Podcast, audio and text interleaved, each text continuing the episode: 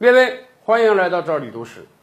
这次疫情啊，我们中国表现的最好。很多人说感谢一个人，谁呢？秦始皇。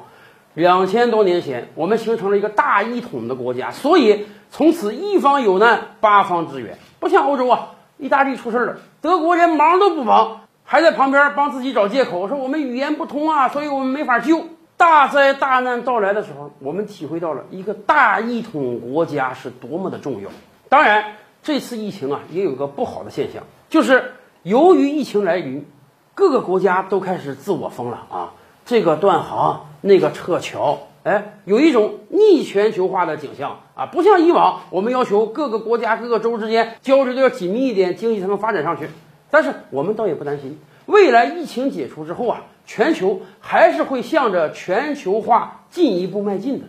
同时啊，也有很多朋友说，哎，我们今天这个世界格局啊，颇有点像我们当年的春秋战国。而且有朋友说，有没有可能我们未来也会像当年中国历史的演进，春秋几百个诸侯国，慢慢演进到七个强大的诸侯国，再形成一个全球的大一统呢？您别说，今天全球的各大强国啊，哎。单独算一算，还真跟咱们当时的战国七雄啊颇有点相像。比如说，咱们先从最相像的说啊，欧洲三大强国，英国、法国、德国，这三个国家颇有点像当年的韩赵魏三国。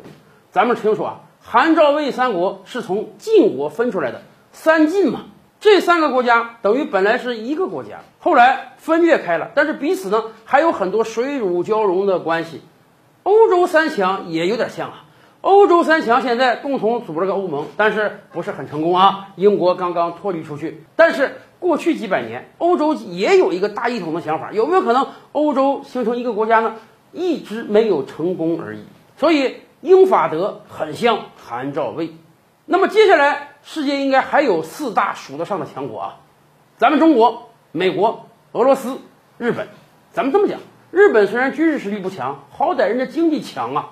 其他那些国家还真没有哪个赶得上日本的。那么这四大强国跟咱们战国七雄怎么算呢？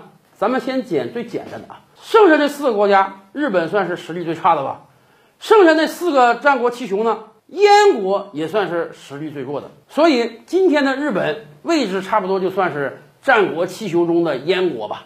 那么俄罗斯像谁呢？哎，俄罗斯是很像楚国的，地盘大，实力强，原来就是老一号的霸主，而且历史上楚国一直啊不受中原各国待见啊，中原各国、韩赵魏各国就觉得楚国是蛮夷啊，我们跟你不是一条阵线的，就像今天的欧洲跟俄罗斯也是一个对立的状态。那么还剩俩国了，美国像谁？美国太像齐国了，齐国守着大海边的优势，齐人最善于经商，美国简直也是一个商业立国的国家，而且齐桓公是春秋首霸呀。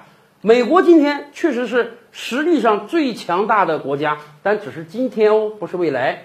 更有甚者，齐国和燕国关系不是很好啊，燕国差点把齐国都灭了国了。是啊，二战的时候。日本的珍珠港不也是打了美国一个趔趄吗？在世界各国中，恐怕也就是日本对于美国造成的伤害是最强烈的，相当于燕国对于齐国的伤害。那么，当然还剩一个国家，就是咱们中国。很多人都说啊，我们中国才像战国时候的秦国，国家法度严明，人民奋勇善战。其实啊，秦国一路走来，那也不是一开始就是老大的。秦国一开始也是被山东各国瞧不起的。秦国也是几百年发展，才慢慢取得了强势的。甚至直到秦国实力最强的时候，能推平其他几个国家的时候，秦国还给人家齐国戴高帽啊，说全天下咱们应该我们两家称帝啊，你叫东帝，我叫西帝，我们是两强并起。哎。您看，这像不像今天的国际形势呢？